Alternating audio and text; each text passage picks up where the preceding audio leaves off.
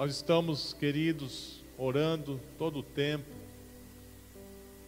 todos os dias, todo momento, pessoas orando e clamando pela, pelas vidas, né, nessa situação que nós estamos vivendo, que infelizmente, né, muitas pessoas vão partindo devido a essa virose, essa pandemia, e outros vão partindo, né, por outras enfermidades também. Mas é um momento em que muitas pessoas ficam inseguras, ficam tementes, né, com medo que será do amanhã. Não é fácil, mas ao mesmo tempo é um tempo de grande quebrantamento, é um tempo de rever valores, é um tempo de acertar coisas que estavam deixadas para lá. Isso o Senhor tem nos concedido essa graça de nós meditarmos e ajustarmos as coisas de acordo com o prumo do Senhor. Então nós seguimos assim, juntos buscando essa direção de Deus, e Deus tem falado sobre esse reavivamento. Enquanto o povo de Deus está no mundo, nós temos certeza que Deus opera e opera grandes coisas, porque a igreja é o corpo de Jesus. Jesus é o cabeça que opera através do corpo e a multiforme sabedoria e multiforme dons e muitas formas de dons que eles se manifestem tremendamente nesse tempo. Estamos diante de uma batalha muito grande também.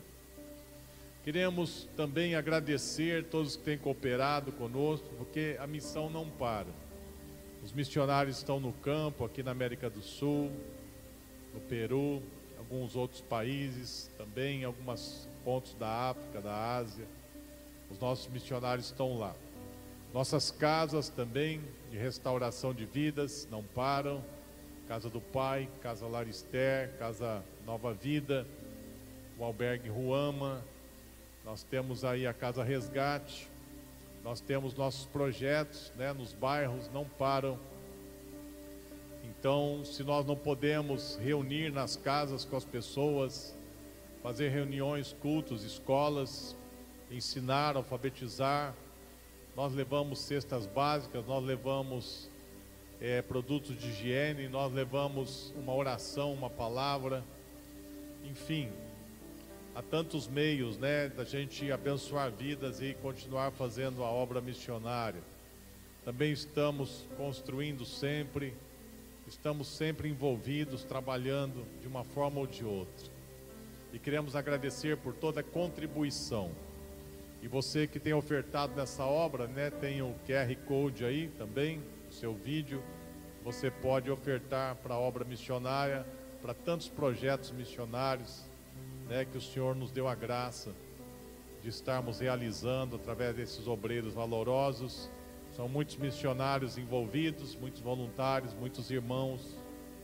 Também estamos unidos a muitos pastores e igrejas da cidade, orando por eles todo o tempo também procurando ser bênção né, na vida dos pastores e das igrejas, assim como eles têm sido também bênção conosco, parceiros da missão de levar o Evangelho por todo o mundo, por toda a terra. E para nós é uma honra, né? Que muitos acrianos já estão nas nações e muitos já são missionários. Que bênção. Então, se você quer contribuir, continuar, você pode pegar aí o número dessa conta que aparece no vídeo ou no QR Code aí, usando o seu celular. E os que estão aqui presentes, vamos ofertar nessa noite ao Senhor e abençoar a obra de Deus. Amém? Então vamos dar nossa oferta.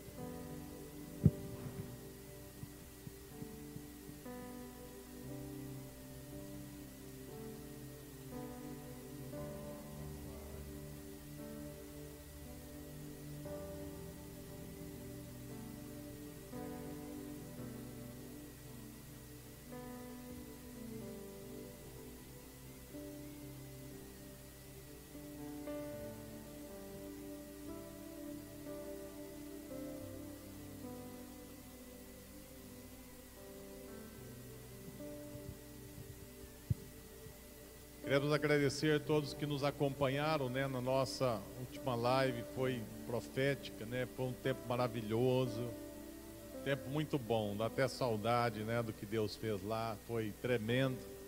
Esperamos ter outras oportunidades, temos outro tempo assim, né, de adoração profunda, de palavras proféticas, de oração, de intercessão intensa, de atos dirigidos pelo Espírito Santo, junto com a igreja do Senhor aqui no Acre.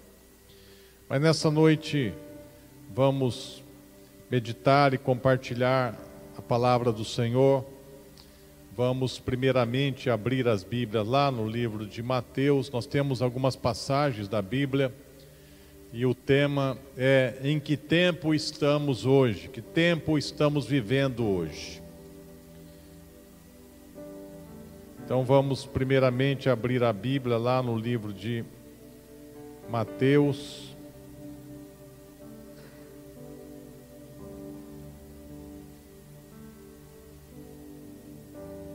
Mateus capítulo 24.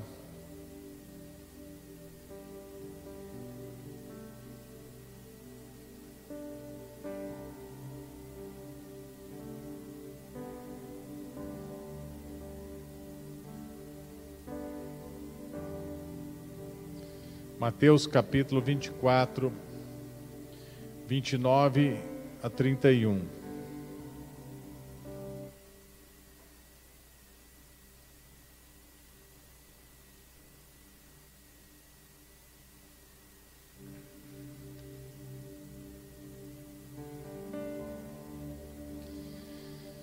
Mateus 24, 29 a 31.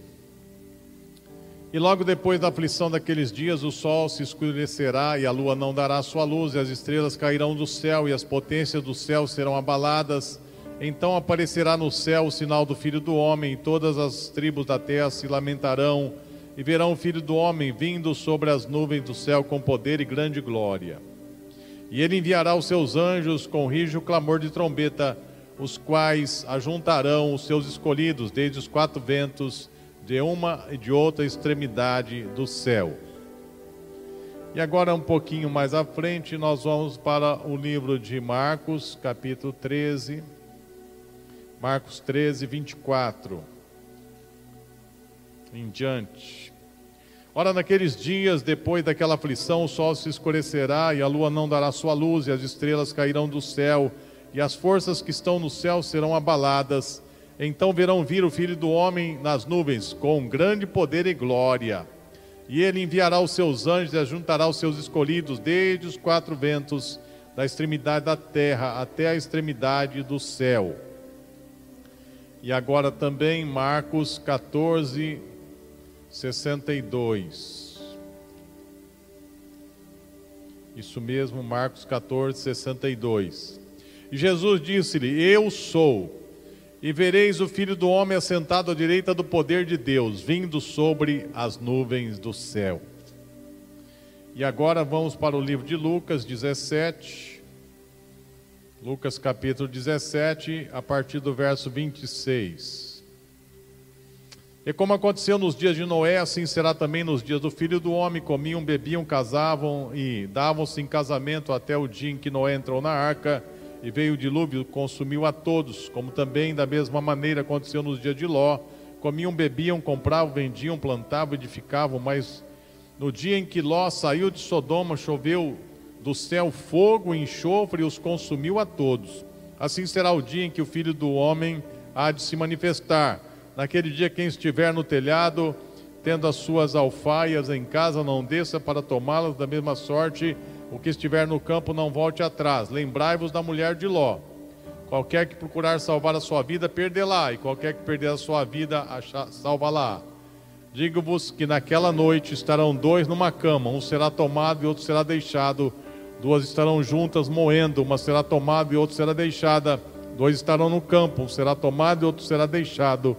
E respondendo, disseram-lhe: Senhor, onde? E ele lhes disse: Onde estiver o corpo, aí se ajuntarão as aves, né, as águias. E aqui também Lucas capítulo 21. Lucas capítulo 21, mesmo contexto, verso 25. Então haverá sinais no sol e na lua e nas estrelas, e na terra aflição das nações, em perplexidade pelo bramido do mar e das ondas, homens desmaiando de terror, na expectação das coisas que sobrevirão ao mundo Porquanto as virtudes do céu serão abaladas, então verão vir o Filho do Homem numa nuvem com poder e grande glória. Ora, quando essas coisas começarem a acontecer, olhai para cima e levantai vossas cabeças, porque a vossa redenção está próxima. Aleluias.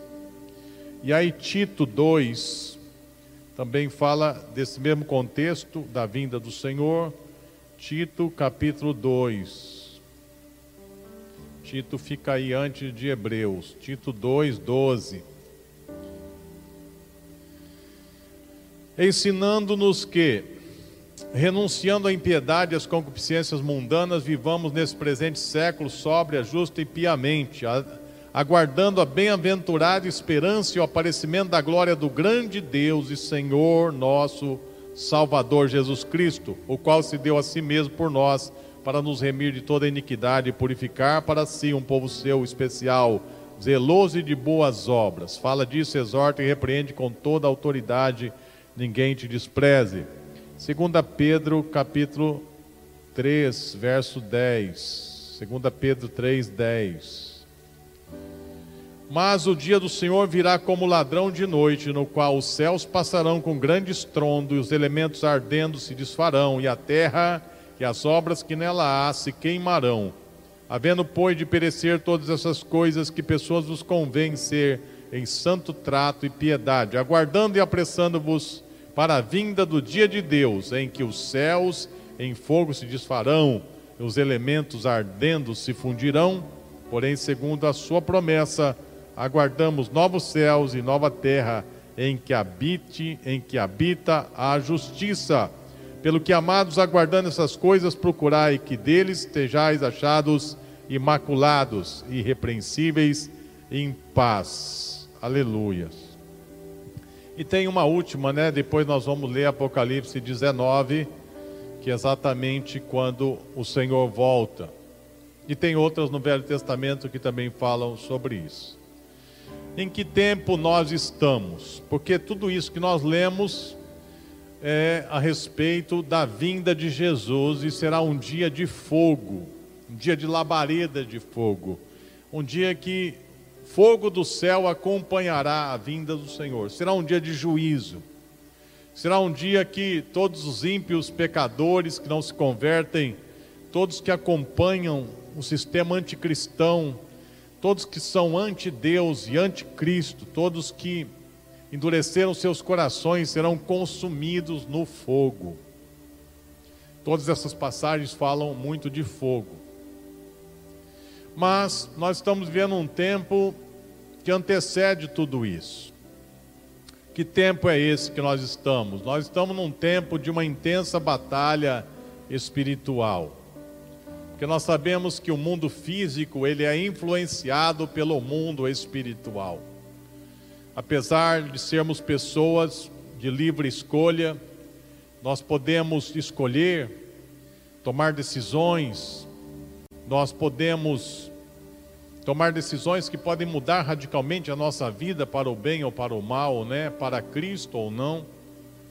Apesar dessa grande realidade, dessa grande verdade, né, que nós chamamos de livre-arbítrio ou uma opção, né, de escolha, nós sabemos que há muitas influências sobre o mundo físico, o mundo humano, a natureza, este planeta e os seres que estão aqui.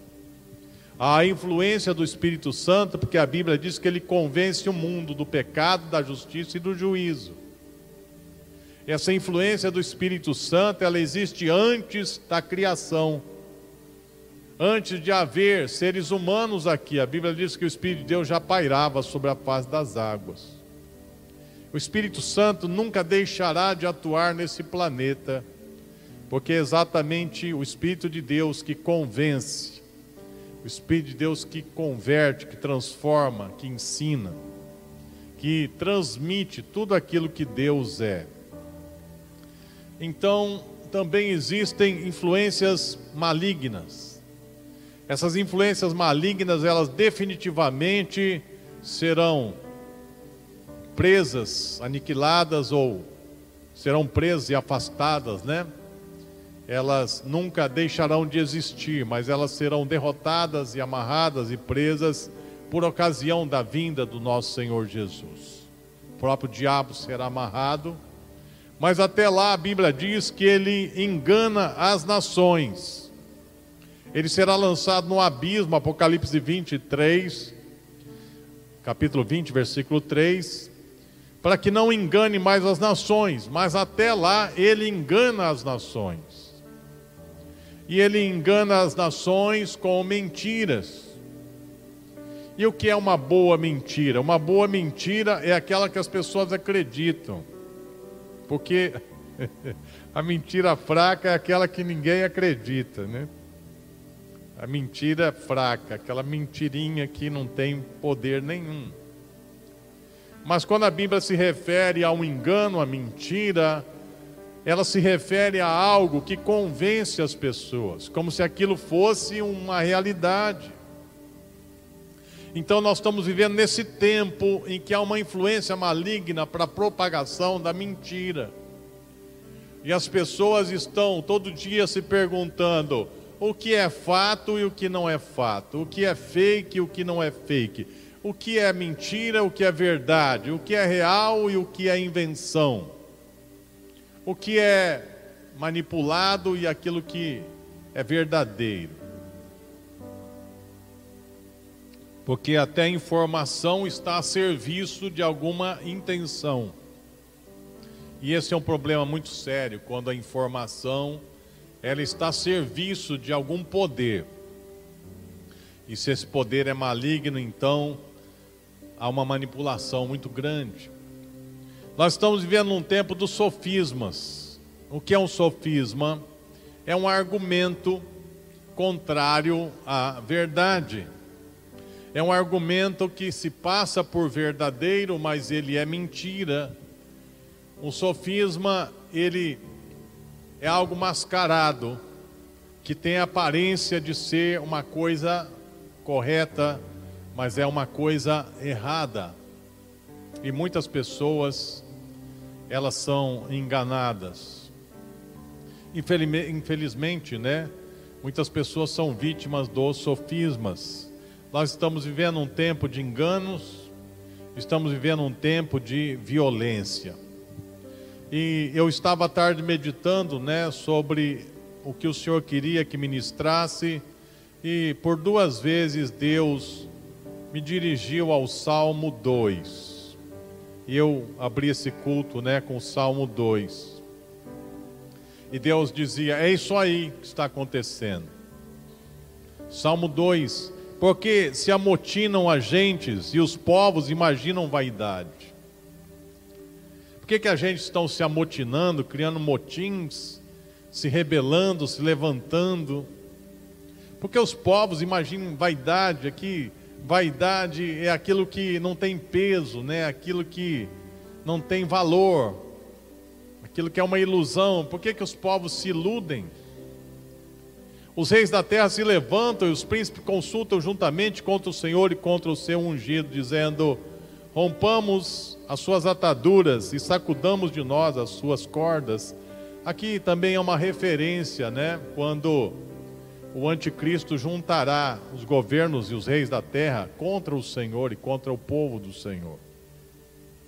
Mas do céu, aquele que habita no céu, verso 4, que é Deus, quando ele vê esse amotinar de gente, quando ele vê esses reis se juntando contra o ungido de Deus, Deus ri, Deus ri deles o Senhor zombará deles.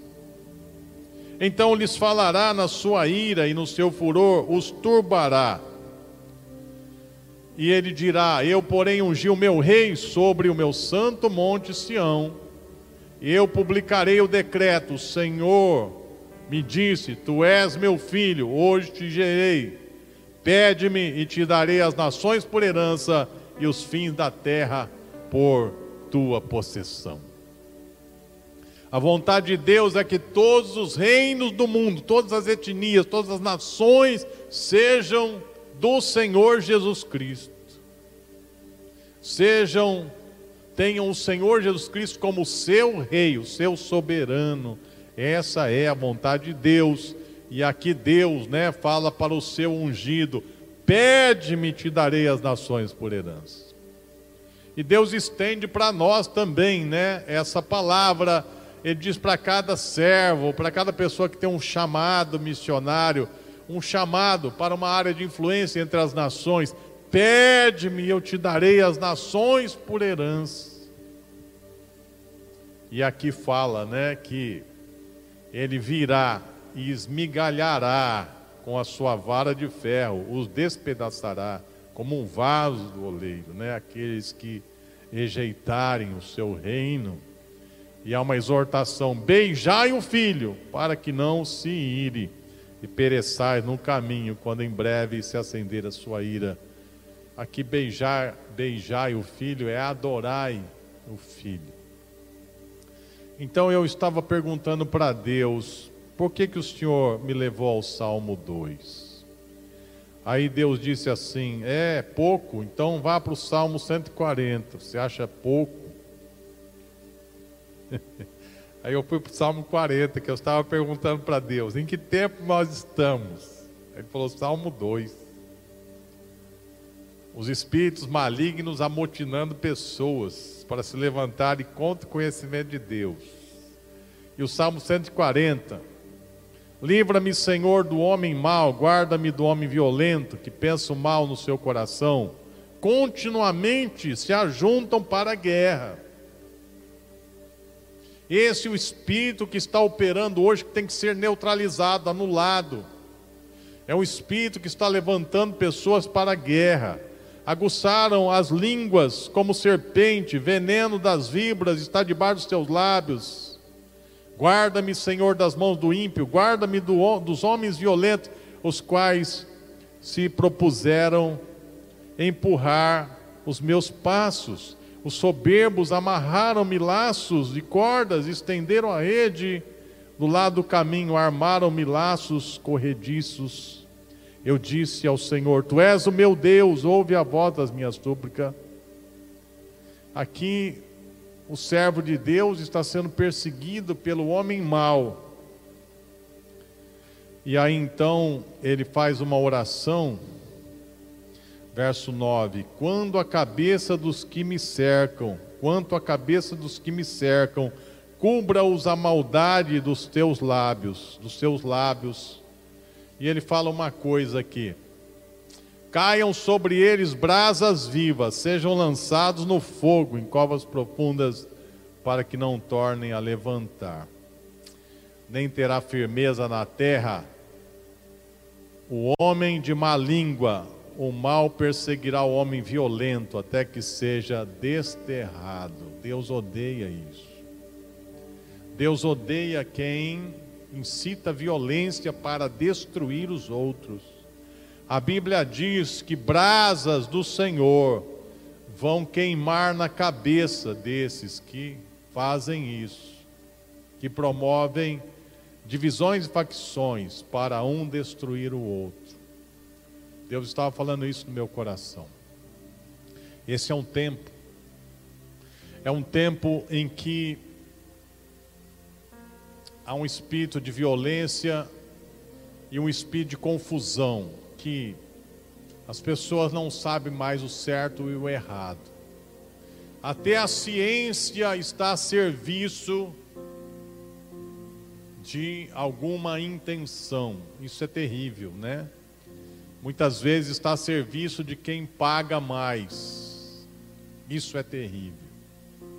Quando nós chegamos nesse nível esses espíritos estão agindo. Por quê?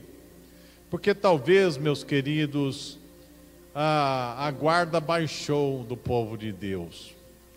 Pouca oração com entendimento, pouca, pouco entendimento do poder que a igreja tem, pouco entendimento do poder para destruir as obras do diabo, pouca ação para destruir as obras do diabo, pouca ação dentro daquilo que Jesus já fez, já conquistou lá na cruz Disse: Ide, todo poder me é dado do céu e na terra. Ide, fazei discípulo em todas as nações. E o poder que nos acompanha, o poder para destruir as obras do diabo. para abrir portas, fronteiras, para invadir, para saquear o inferno, o poder para destruir o mal, um fogo que acompanha aqueles que são de Deus. Porque a Bíblia diz que os seus ministros, lá no Salmo 104, 4, os seus ministros são como labaredas de fogo, como relâmpagos, faz dos ventos seus mensageiros e dos relâmpagos seus ministros. Essa palavra, esse fogo aqui na Bíblia, que são os ministros de Deus, né? Esses combatentes espirituais, fala de um zelo que os acompanha. Deus quer restaurar este zelo no povo dele, esse zelo. O que é esse zelo? É um zelo pela verdade, é um zelo pela palavra, é um zelo pelo Evangelho, é um zelo pelo nome de Deus que tem que ser honrado. É um zelo produzido pelo Espírito Santo, é o mesmo zelo que estava no Senhor quando ele chegou no templo e viu aquele comércio todo, e que todos que estavam ali, a intenção de quase ninguém ali era adorar a Deus, a intenção era outra, usar aquilo para comércio, usar aquilo para venda, usar aquilo para algum interesse, mas aquele lugar não era para isso, era para adorar a Deus. Então o zelo consumiu e ele pegou um chicote e saiu chicoteando e virando as mesas e, e chutando aquelas coisas dos cambistas ali, porque o zelo do Senhor estava sobre ele. Esse fogo que acompanha os ministros é o mesmo fogo dos querubins que depois que Adão e Eva pecaram e foram expulsos do Éden, foram colocados como guardas ali do, do Éden, né? Com espada inflamada na mão, esse mesmo fogo, este fogo do zelo, este fogo que queima o mal, que consome o mal, essa espada de fogo, Gênesis 3, 24. É o fogo da vinda do Messias, como nós lemos aí que quando o Messias vier, ele virá com fogo para consumir tudo que não presta. E Malaquias viu, escreve, né? E lá no capítulo 4, porque eis que aquele dia vem ardendo como fornalha, esse mesmo fogo do zelo dos ministros, das labaredas, dos, da espada dos querubins, do fogo que acompanha os ministros, porque eis que aquele dia vem ardendo como fornalha, e todos os soberbos e todos que cometem iniquidade serão como palha. O dia que está para vir os abrasará, diz o Senhor dos Exércitos, de sorte que lhes não deixará nem raiz nem ramo. O fogo lamberá tudo, nem raiz vai sobrar, o fogo vai lamber. O poder do Espírito Santo para destruir o mal é como esse fogo que vem e lambe tudo. Eu já vi alguns incêndios terríveis. Quando eu trabalhava na usina, em Santa Rita, eu sempre gostei de botar fogo nas coisas, quando eu era moleque. Terrível. Mas eu aprendi essa lição. Uma vez eu saí botando fogo no mato, queimou o mato e saiu queimando cerca de todo mundo. Eu vi que a coisa estava feia e fui lá ajudar a apagar. E tinha um homem com uma corda querendo pegar, que ele tinha tocado fogo. E ele disse: O que você está fazendo aqui? Eu falei: Eu sou o vizinho, estou apagando fogo, está queimando a minha casa. Era mentira, né? Ah, eu quero pegar quem botou fogo, você sabe? Eu não sei, não, eu estou aqui apagando. E na usina a gente queimava cana, e quando o fogo pulava de uma quadra para outra, era um grande incêndio, queimava tudo. Não sobrava nada, nem uma palha nas canas, só aquela cana mesmo, né, em pé. E quando os índios tocavam fogo no mato, nas roças, aí não sobrava nada, nem cobra. Principalmente no verão grande. E quando o irmão tocou fogo na chácara, não sobrou nada. Queimou tudo. Foi um irmão aí. Mas esse fogo é abrasador, ele queima tudo, meus irmãos. Aleluia. Principalmente no verão, né? Então esse fogo é o fogo do zelo. Esse fogo ele queima demônios, esse fogo queima mentira, esse fogo queima as obras do diabo, esse fogo queima tudo que não presta. E nós não precisamos nem de armas carnais, nenhuma, porque esse fogo é tão poderoso, queima tudo. É um fogo poderoso. Então, essa igreja fiel, é o tempo dessa igreja fiel usar este fogo, esse poder. E o que o diabo faz? Né? Ele tenta semear discórdia entre os irmãos, para um meter fogo no outro, um queimar o outro com a sua língua, né? um queimar o outro com o poder que sai da sua boca, um queimar o outro com todo tipo de dissensão, né? Isso enfraquece a igreja. Mas nós lemos lá em Tito que o Senhor, para a vinda dele, tem guardado um povo, e esse povo, ele é fiel, ele é de boas obras, né? E aqui a palavra para a vinda do Senhor é ensinando-nos que renunciando à impiedade e às concupiscências mundanas, vivemos nesse presente século, agora, sóbria, justa e piamente. É uma linguagem erudita, né? Sóbria, sobriedade, vê as coisas como elas são. Não está embriagado, iludido, está vendo bem. Justa, ou seja, de acordo com a lei de Deus, com a palavra de Deus. E piamente, piamente é a religião que agrada a Deus. Piedade é o amor genuíno a Deus. E assim essa igreja aguarda a bem-aventurada esperança e o aparecimento da glória do grande Deus, nosso Senhor e Salvador Jesus Cristo. E ele se deu a si mesmo para quê? Para nos remir de toda iniquidade, para purificar para si um povo seu, especial, zeloso e de boas obras. E essa palavra zeloso ela tem a ver com esse fogo do zelo dos seus ministros. As pessoas cheias do Espírito Santo, elas têm esse zelo que é gerado pelo Espírito Santo. Não é um zelo humano, é um zelo de Deus dentro de nós. E essa igreja, ela é composta de pessoas que nasceram de novo Sabe, as pessoas que nasceram de novo, elas se arrependem do pecado, elas são quebrantadas. O Espírito Santo as convence. Elas não são pessoas impecáveis, elas são pessoas que, quando elas erram, elas logo se aquebrantam, se arrependem, elas sofrem quando elas pecam. Elas sofrem até resolver. Agora, quem peca e não sente nada, nunca nasceu de novo. Essa igreja ela é composta por pessoas que são santificadas pelo Espírito, elas são separadas do mundo. Porque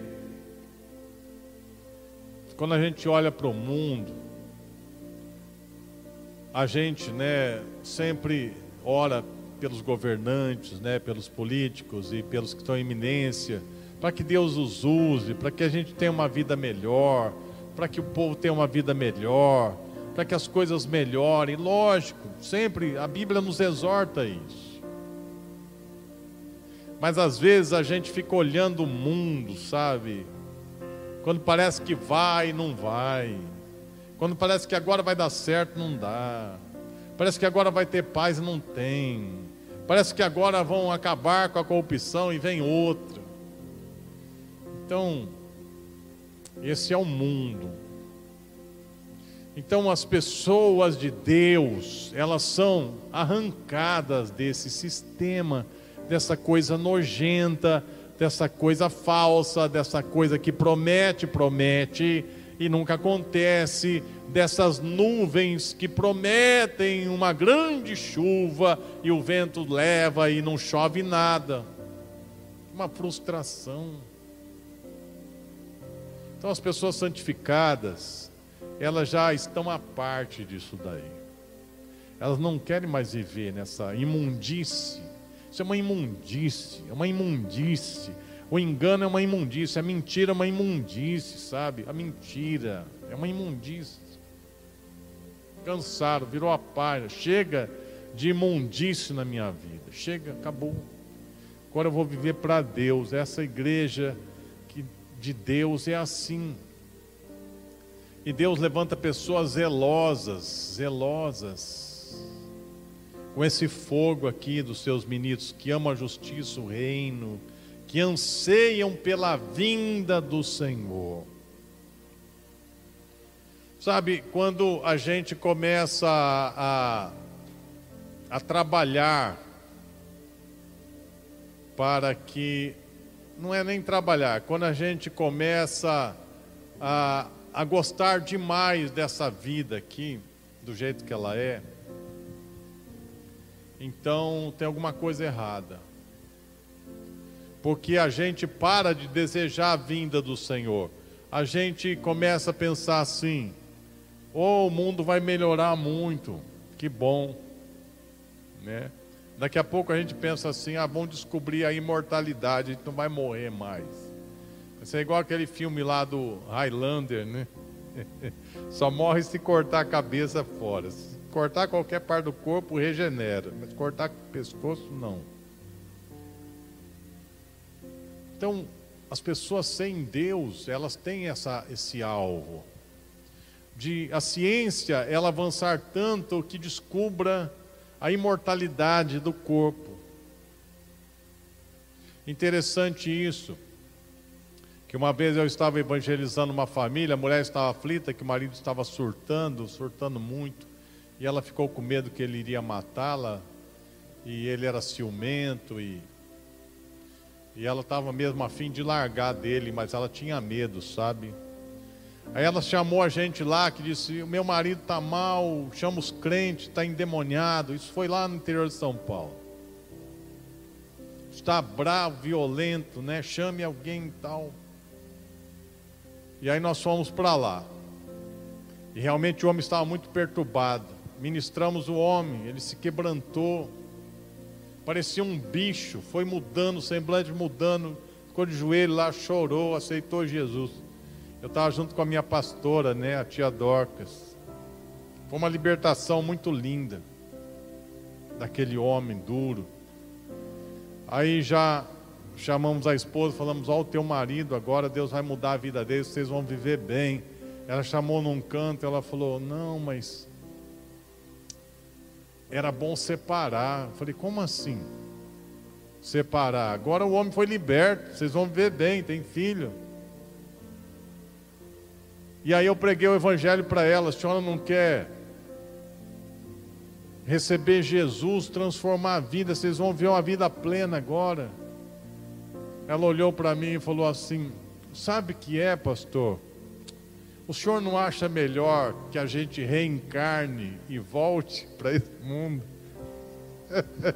Depois de uma libertação daquela, meu Deus, um homem endemoniado era quase um psicopata, se converteu.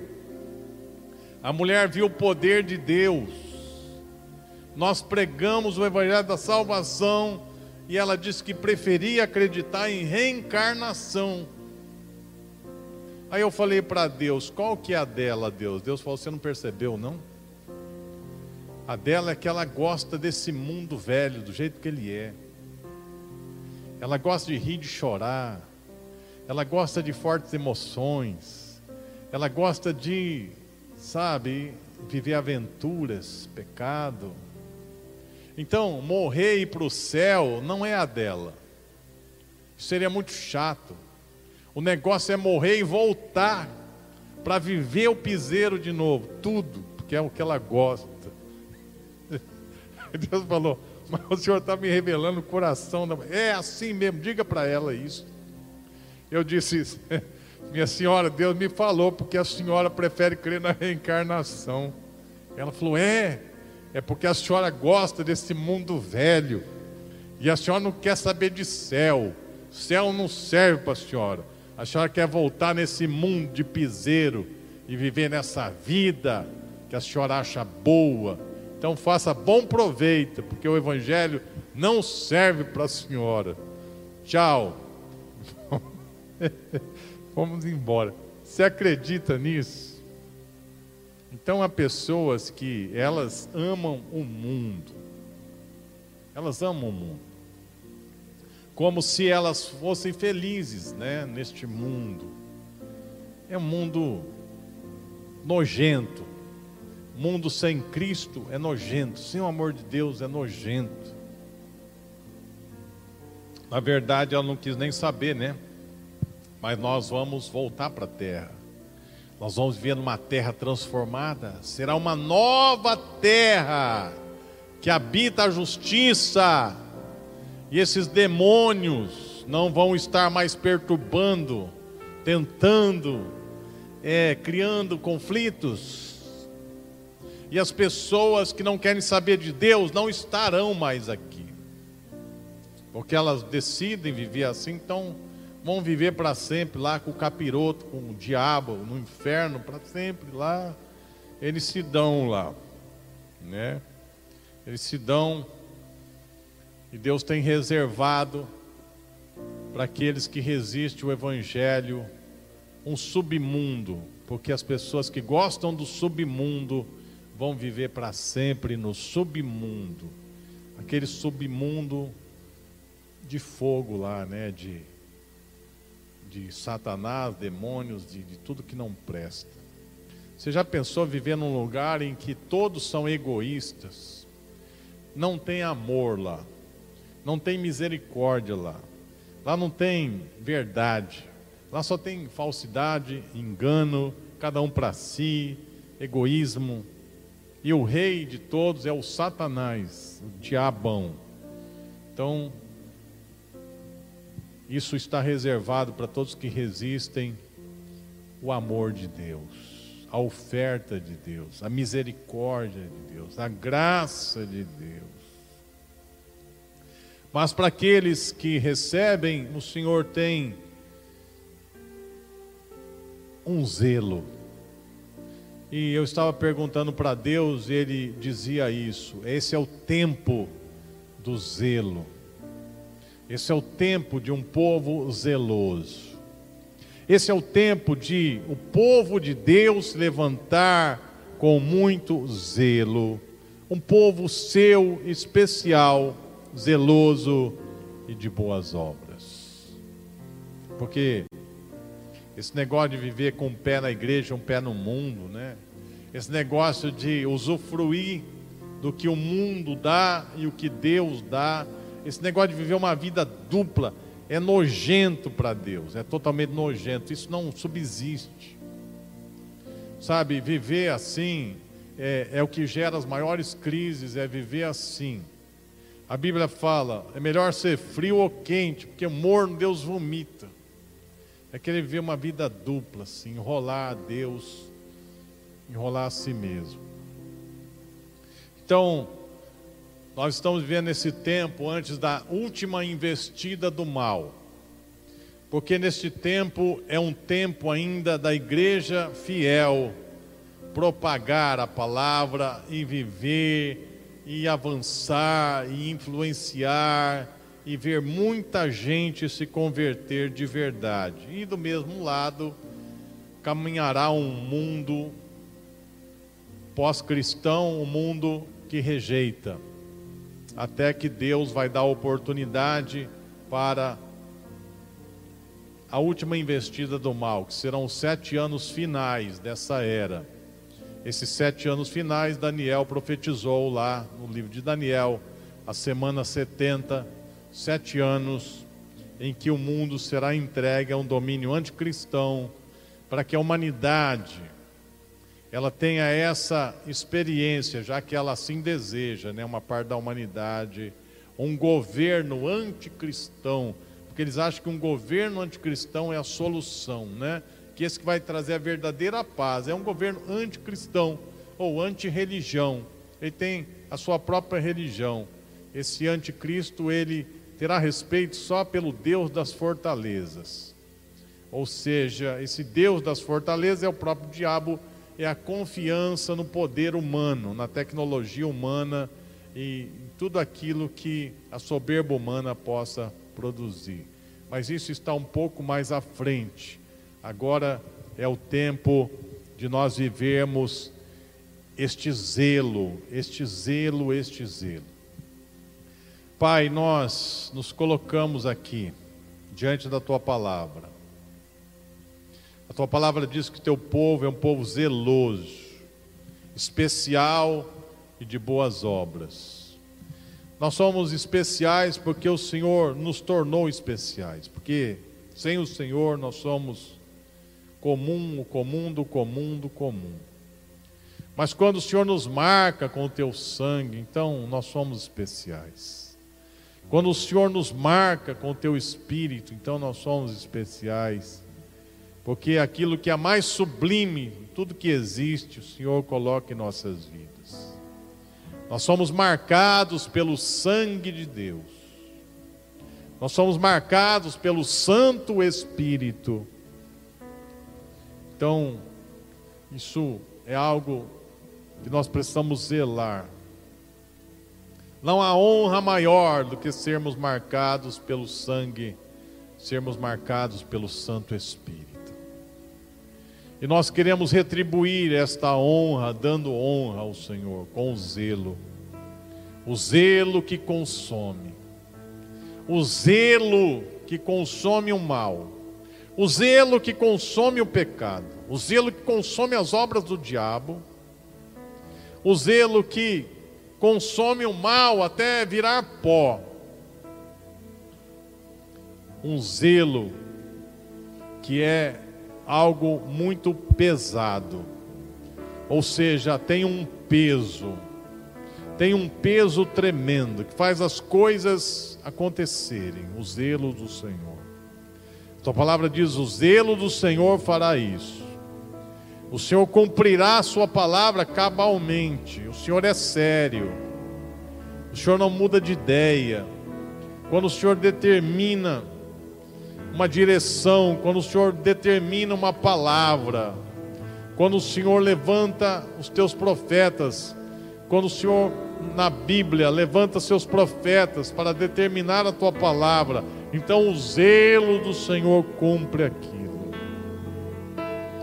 Nós clamamos pelo teu povo que volte ao zelo, saia da leviandade, saia da leviandade. Uma geração leviana, uma geração que tudo parece assim, meio sem valor.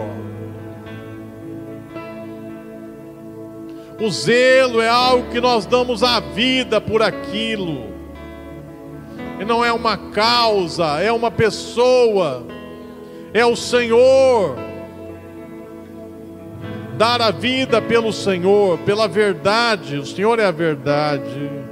Dar a vida pelo Evangelho, o Senhor é a verdade.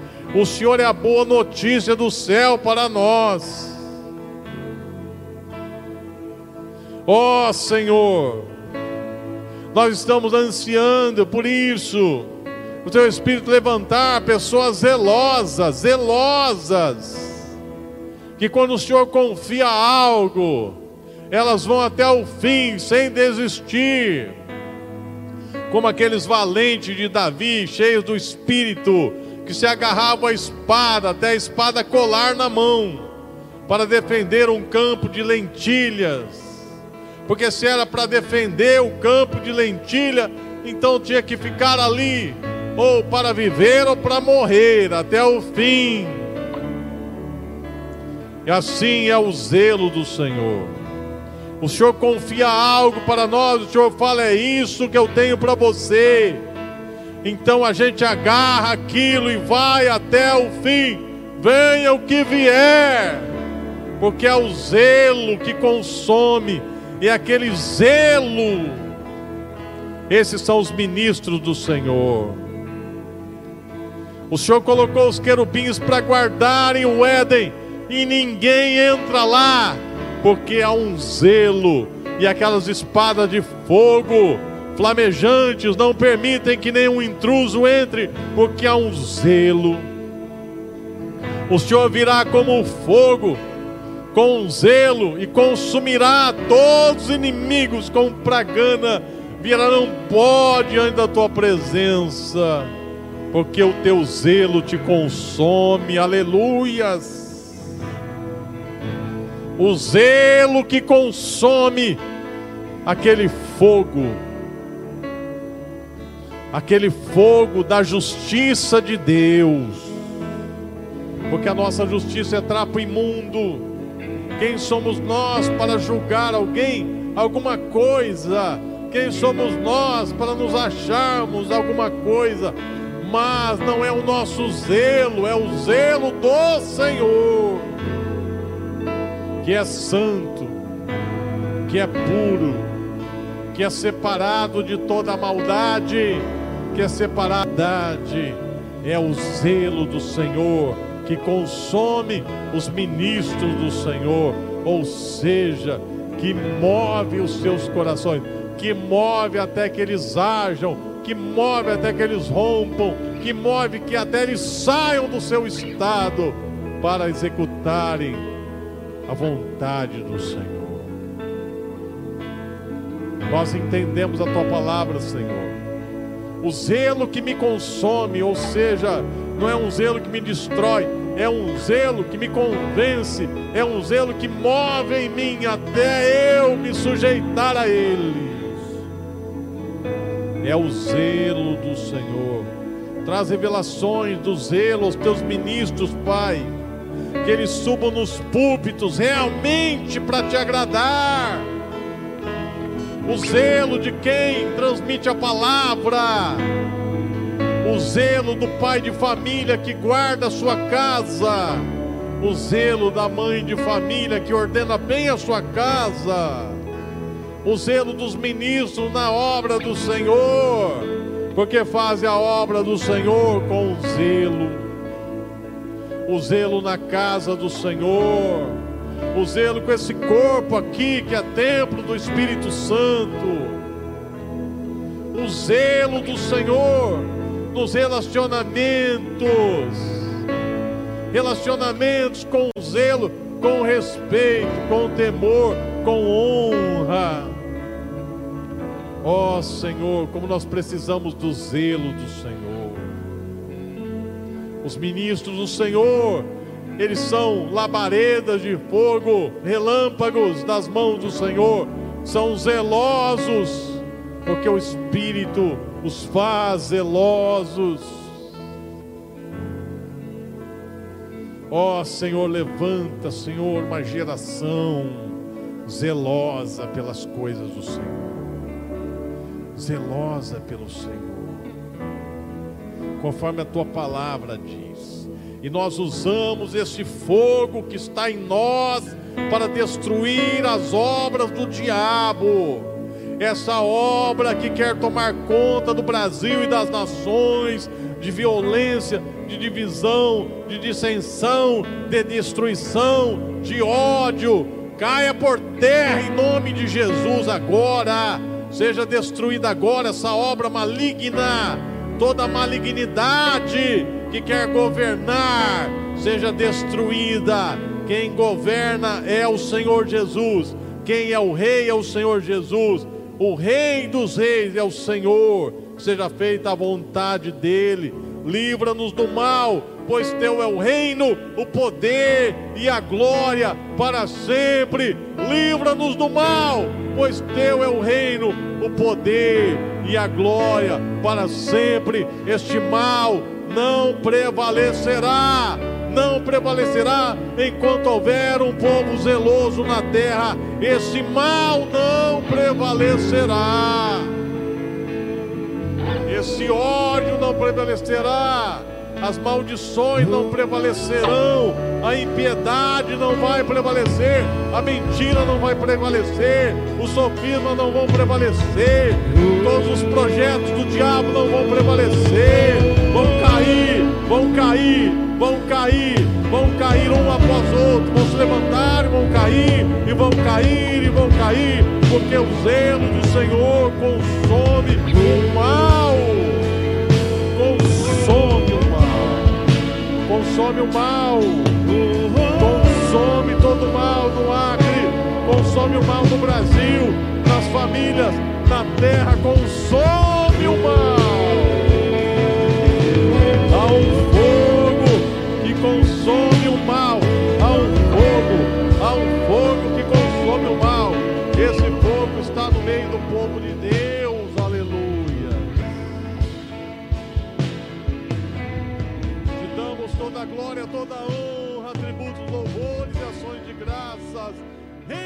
sobre nós, reina no Brasil, reina nas nações, ó Senhor Jesus, com o fogo do teu zelo.